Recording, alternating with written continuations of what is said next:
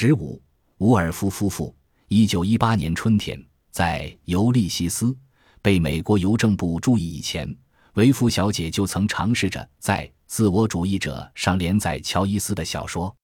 她坐在弗吉尼亚·伍尔夫的茶桌前，把他的灰色羊毛手套整齐地放在茶碟旁。她穿着一套系扣的紫红色套装，习惯性地把领口紧紧系起来，围住脖颈。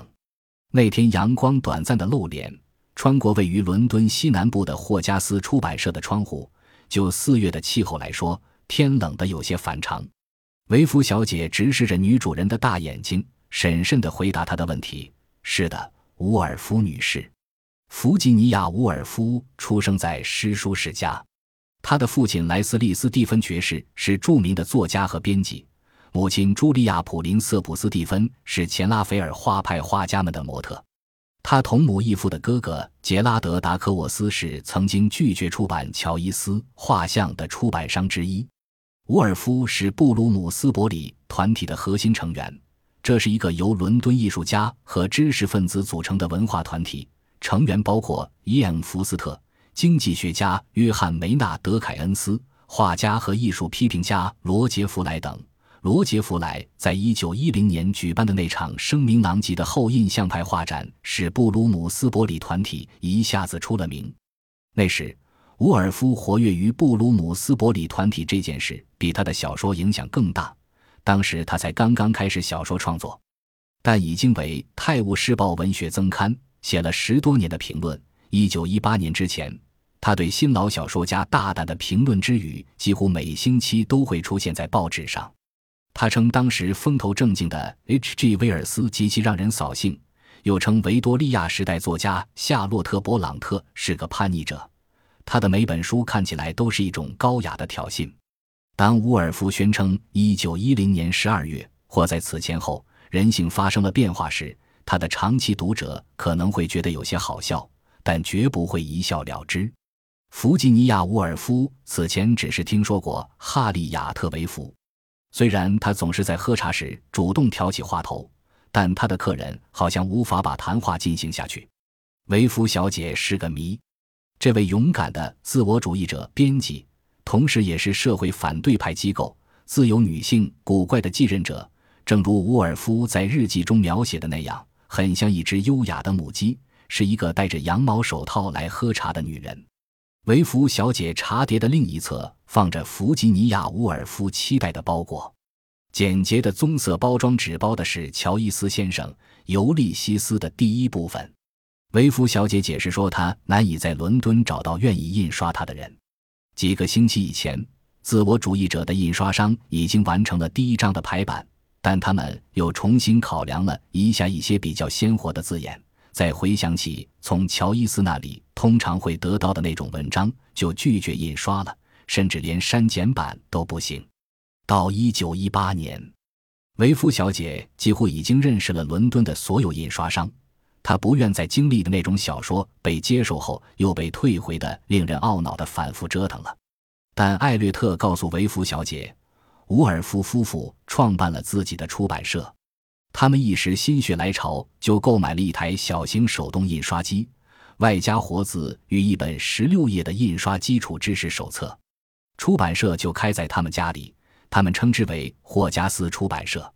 维夫小姐希望霍加斯出版社能够按照章节把《尤利西斯》印刷成很多本小册子。她说，《尤利西斯》可以当做自我主义者的增刊，因为要刊登《尤利西斯》，自我主义者的规模实在是太小了。杂志已经从十六页缩减到十二页或十四页。他告诉伍尔夫夫妇，乔伊斯还没有完稿，但估计整本小说会有三百页左右。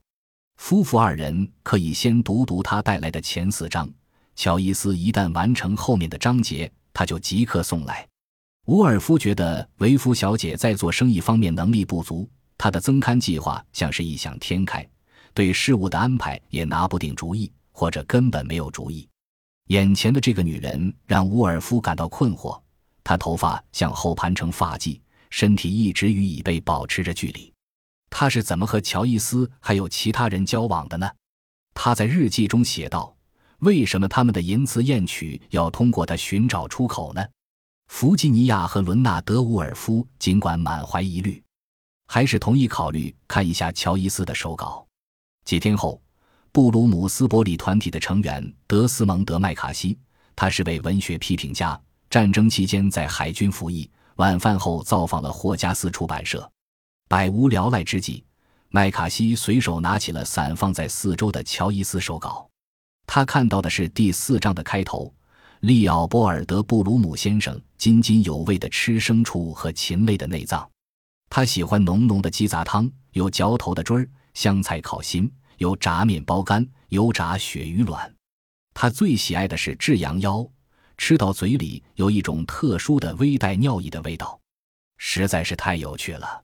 麦卡锡开始手舞足蹈地大声朗读起来。这时，他正轻手轻脚地在厨房里活动，一面在龙背托盘上整理他的早餐用品，一面就想到了腰子。厨房里的光线和空气都是冷冰冰的，但是室外已经处处是温煦的下沉。麦卡锡尤其喜欢模仿利奥波尔德·布鲁姆先生的小猫绕着早餐桌的桌腿打转。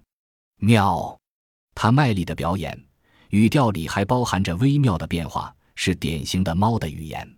麦卡锡叫道：“喵！”弗吉尼亚·伍尔夫对他的表演相当满意。麦卡锡不是唯一以此打趣的客人。伍尔夫夫妇新近结交了作家凯瑟琳·曼斯菲尔德，他来自新西兰，时年二十九岁。他注意到他们有乔伊斯打算出版的新书的片段时，就迫不及待地读了起来。没过多久，他就断定《尤利西斯》令人生厌。极不健康，不堪卒读。他稍后写信给一位朋友说：“我无法忘记石油布味道的变统和他脑袋里更可怕的恐怖带来的那种感觉。”但他对弗吉尼亚·沃尔夫说：“但小说里有种东西，我想某个场景在文学史上会占有一席之地。很难说清那种东西是什么。许多原因使霍加斯出版社像其他出版社一样。”拒绝了《尤利西斯》的印刷请求，他们面临着很多显而易见的现实问题。彼时，伍尔夫夫妇印刷过的最长的出版物是两部加起来只有三十一页的短篇小说。伦纳德的手抖得厉害，所以伍尔夫只得自己逐字排版。维夫小姐来访前不久，他给一份私人记录排版，一页纸就花去了一小时十五分钟。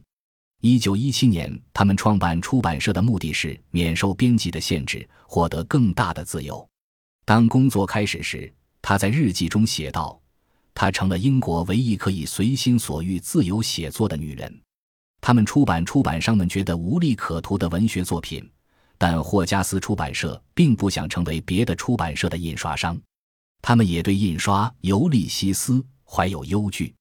伦纳德·伍尔夫把前四章给他认识的两个印刷商看，他们都坚持认为没有哪个声誉优良的印刷商会接受此事。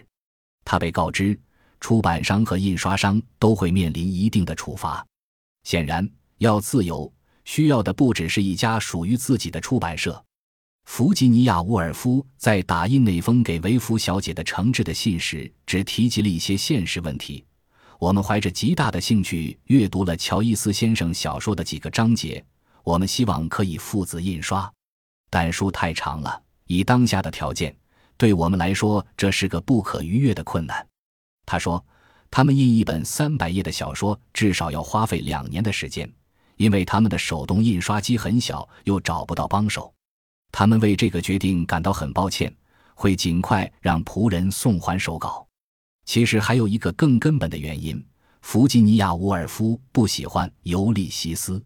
一年之后，他在《泰晤士报》文学增刊上发表评论，先是称赞乔伊斯是一个想要揭示内心深处火焰闪动的作家，火焰里携带着大量信息，在头脑中稍纵即逝。他写道：“他甘愿摒弃读者渴望的连贯性或其他任何凭借，这一点是很值得赞赏的。”但这种言不由衷的赞赏引向了直接的批评。《尤里西斯》简单来说是失败之作，因为作者的思想相对贫瘠。伍尔夫并不是想贬低乔伊斯的才智，相反，他的意思是，他的想象力远离了他，尤利西斯的规模已超出他能力所及。